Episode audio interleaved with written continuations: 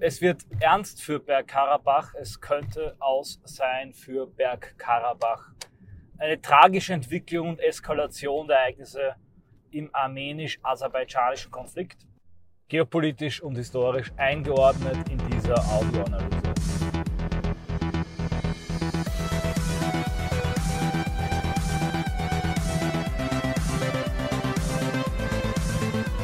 Aserbaidschan hat mit einer sogenannten Antiterror-Operation begonnen und äh, seit ca. 24 Stunden unter stetigem Beschuss mit dem Angriff auf die autonome Region Arzach wahrscheinlich deren Todesurteil besiegelt. Autonome Region aus Sicht der Armenier, aus Sicht Aserbaidschans und tatsächlich völkerrechtlich handelt es sich um Staatsgebiet von Aserbaidschan allerdings seit Ewigkeiten umkämpft mit einer langen Siedlungsgeschichte von Armeniern, sogar in der Sowjetunion noch eine autonome Oblast mit speziellen kulturellen äh, Autonomierechten. Jetzt wollen die Aserbaidschanis auch mit diesen Schluss machen und wollen unter dem vom Westen als Diktator beschriebenen Aliyev das Gebiet vollkommen eingliedern und allen Armeniern aserbaidschanische Staatsbürger machen.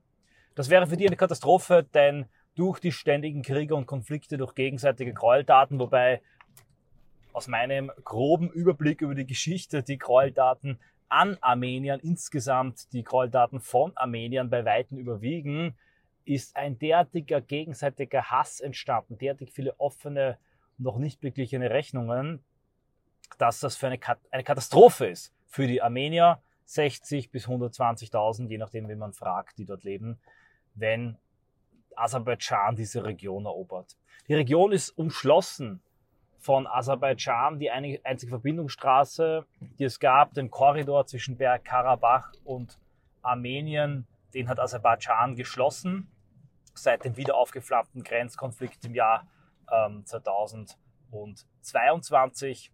2020 gab es ja einen Krieg, den Armenien verloren hat, bei dem Aserbaidschan eine Waffenstillstandslinie, eine vorgerückte erzeugt hat. Und bereits damals zeigte sich, dass das kleine Armenien dem großen und reichen Aserbaidschan, dank Erdöl- und Erdgasreichen Aserbaidschan, wenig entgegenzusetzen hat. Armenien 2,7 Millionen Einwohner, Aserbaidschan 10,1 Millionen.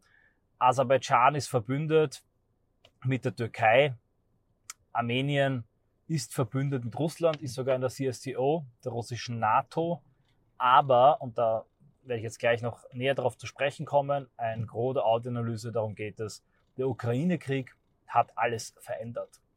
Ich habe bereits im letzten Jahr ein Kurzvideo hochgeladen, das verlinke ich hier auch, so ein quadratisches, in dem ich äh, den Konflikt kurz zusammengefasst habe, auch die damaligen Kämpfe und die Situation.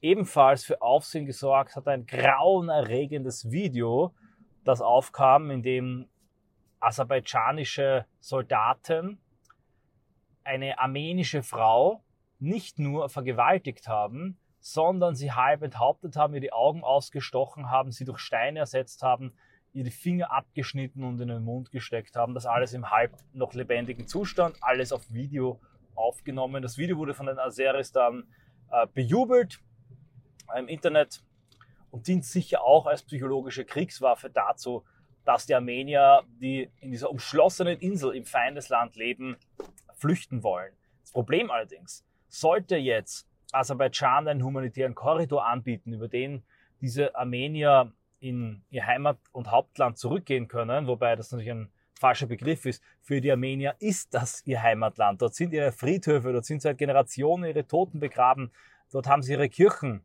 Es kommt dazu der Glaubenskonflikt, die christlichen Armenier gegen die islamischen Aserbaidschanis wenn die zurückgehen in das Hauptland, dann könnte es sein, dass bei diesen Korridoren die Aserbaidschanis, haben sie schon häufig gemacht, die jungen, kampffähigen Männer herausfiltern. Denn aufgrund der Kriegsauseinandersetzung, äh, der Konflikte, hat fast jeder junge Armenier in der Region bereits gekämpft, in den Streitkräften der Republik Bergkarabach. Und damit wird im Wesentlichen vom Aserbaidschan ein Kriegsverbrechen und Terrorismus vorgeworfen. Immer wieder diese Rhetorik, Aserbaidschan, der Diktator Aliyev, Terrorismus. Er hatte eine Antiterror-Mission, einen Antiterror-Einsatz.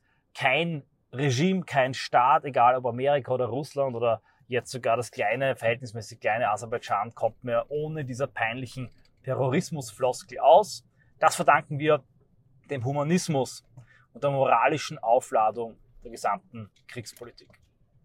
Armenien hat, darin sind sich fast alle Experten einig, keine Chance. Wenn euch die Karte der Region anschaut, unter diesem, dieser Audioanalysen Post verlinkt, da seht ihr das, wie verschränkt das Ganze ist.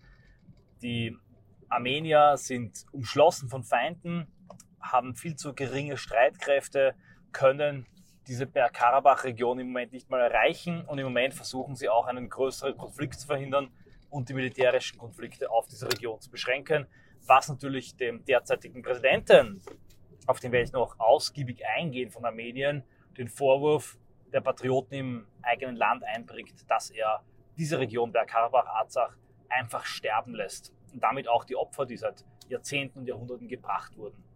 Wie konnte sich das kleine Armenien überhaupt so lange halten? Umlagert von Feinden, immer wieder dezimiert. Wir denken an die Ausschreitungen und Morde, die es auch von Seiten der Türkei gegen Armenier gab, zurück.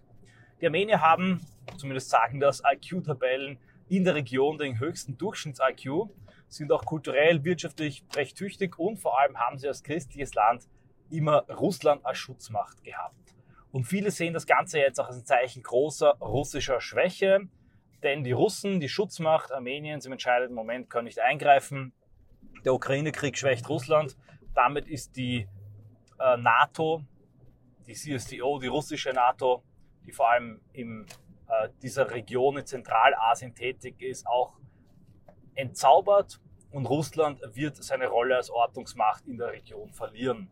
Insofern wird das Ganze zum Teil sogar vom Westen bejubelt. Obwohl, obwohl hier tatsächlich eine Ethnie angegriffen wird, obwohl hier eine ethnische Säuberung droht, obwohl es hier brutale Gräueltaten gibt und obwohl hier eine Demokratie, also Armenien, dem Diktator der islamischen Diktatur von Aliyev entgegensteht. Dazu am Ende der Autoanalyse mehr. Jetzt möchte ich noch auf ein Detail eingehen, das viele nicht kennen. Warum unterstützt Russland Armenien nicht so stark? Putin hat sich vor einer Woche geäußert und hat sich dabei eher neutral zum Konflikt positioniert. Der Chef von Weißrussland, Lukaschenko, hat Aliyev sogar gelobt vor einiger Zeit und insgesamt gibt es in Russland keine große Motivation einzugreifen. Mit ein Grund könnte das derzeitige Staatsoberhaupt von Armenien sein. Der Herr heißt Pashinyan und organisierte 2018 eine Farbrevolution in Armenien. Ja, ihr habt richtig gehört. Eine Velvet-Revolution, eine Seidenrevolution, wenn mich mein englisches Vokabular nicht im Stich lässt.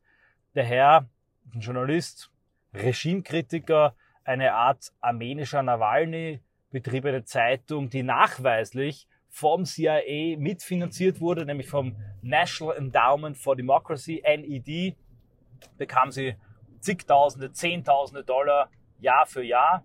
Und dieser Herr organisierte eine Farbrevolution und seit 2018 Staatschef von Armenien. Seitdem begann auch die Tragödie und begann auch die äh, große Niederlage im Krieg 2020 und jetzt 21 und 23. Und viele Patrioten in Armenien werfen diesem Herrn ähm, Pashinyan vor, dass er durch seine Außenpolitik und seine Westbindung und vor allem seine Entfremdung mit Iran und Russland, klarerweise, wenn der Typ vom CIA finanziert ist, Staatschef wird, wird er dann nicht mehr einen besonders guten Draht zu Iran und Russland haben, Armenien in diese Lage gebracht habe. Diese Leute, und wie gesagt, ich kann das nur vorbringen, aber es spricht vieles dafür, werfen ihm vor, dass er absurderweise versucht hat, eine Schaukelpolitik, eine Balancepolitik zwischen Türkei und Russland zu führen, als ein Mini-Volk, ja, ein Mini-Volk in einer unglaublich bedrohten Lage mit einem schwelenden Grenzkonflikt von 2,7 Millionen umschlossen von Aserbaidschan und der Türkei. Das könnte also erklären, warum es jetzt so aussieht, als hätte Russland sich mit der Türkei geeinigt und sich bereit dazu erklärt, hier nicht zu agieren. Russland braucht ja jetzt auch die Türkei, wenngleich Russland und Türkei auch historische Gegner sind. Im Ukraine-Krieg werden die Karten neu gemischt und Armenien hat gerade sehr, sehr schlechte Karten, auch und vor allem aufgrund des, der Farbrevolution und ihres CIA-finanzierten, eher pro-amerikanischen und pro-westlichen Staatschefs, der sich sogar ähm, nicht zu schade war, in letzter Sekunde noch quasi nachgereicht Waffenlieferungen symbolisch in die Ukraine zu tätigen, die von seiner eigenen Frau übergeben wurden und gemeinsame Truppenübungen zwischen armenischen Soldaten und amerikanischen NATO-Soldaten zu starten.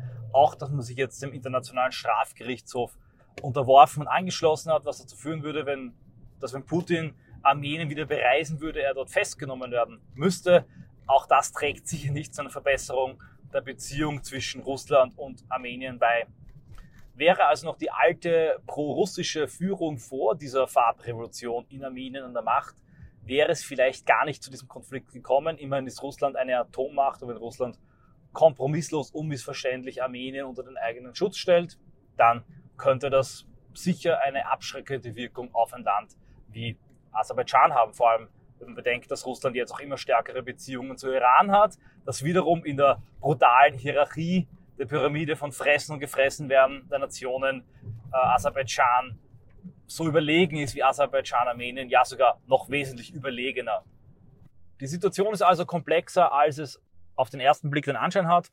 Das Ganze könnte sogar wieder zu einer Stärkung Armeniens, also der russischen Beziehung Armeniens führen, wenn jetzt wirklich dieser Bergkarabach verloren geht, wenn dann Pashinyan seine Macht verliert und die ersten Wahlen, die es bereits in äh, Armenien gab, zeigen, dass seine Partei eine krachende Niederlage einfährt. Klar, ihre Orientierung nach Westen hat überhaupt keinen Schutz gebracht, sondern eher eine Tragödie über Armenien heraufbeschworen.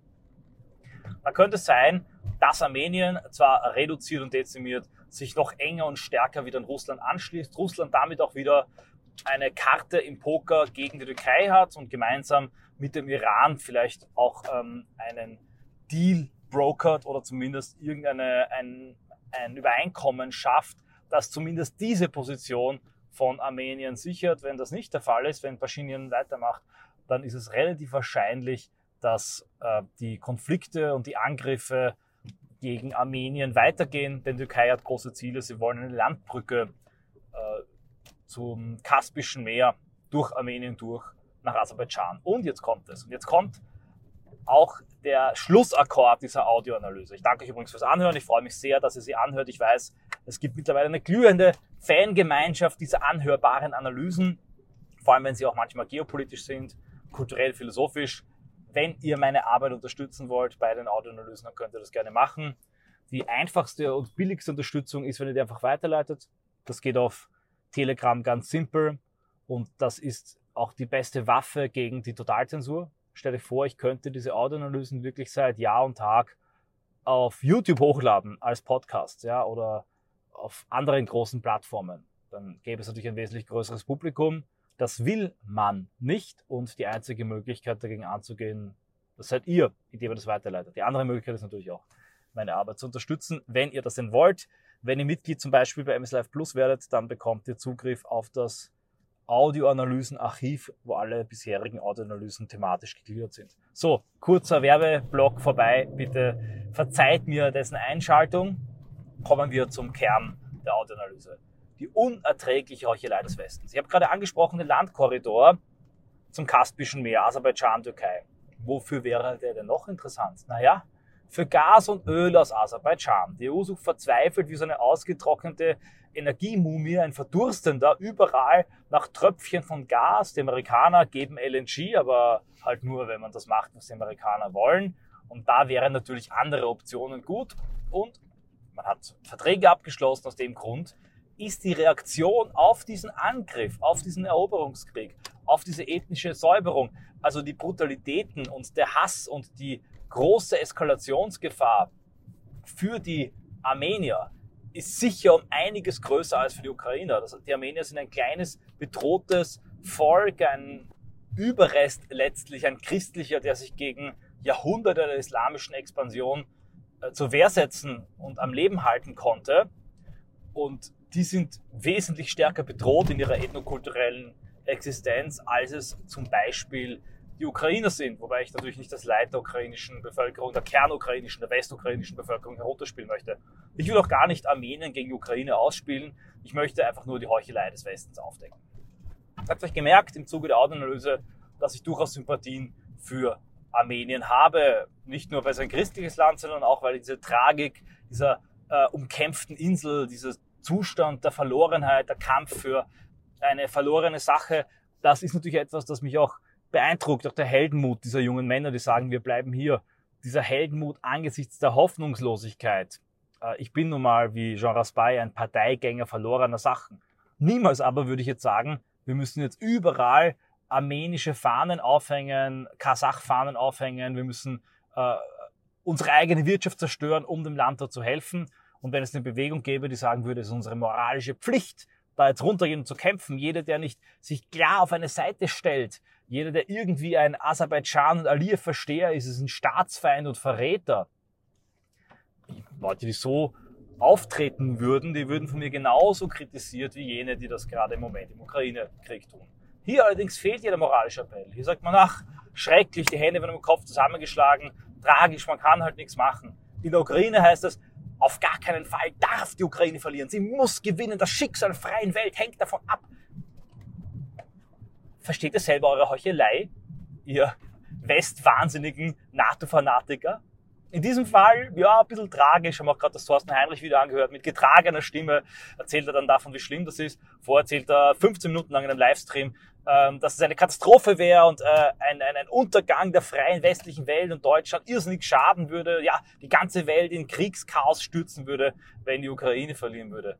In den einen Fall beurteilt man den Konflikt wesentlich richtiger, nämlich mit einer Distanz aus der Entfernung, mit Sympathie für die eine oder andere Seite, aber auch mit der Erkenntnis, dass wir nicht jeden Konflikt regeln und regulieren können. Und es ist und bleibt ein fremder Konflikt. Es ist und bleibt eine fremde Angelegenheit.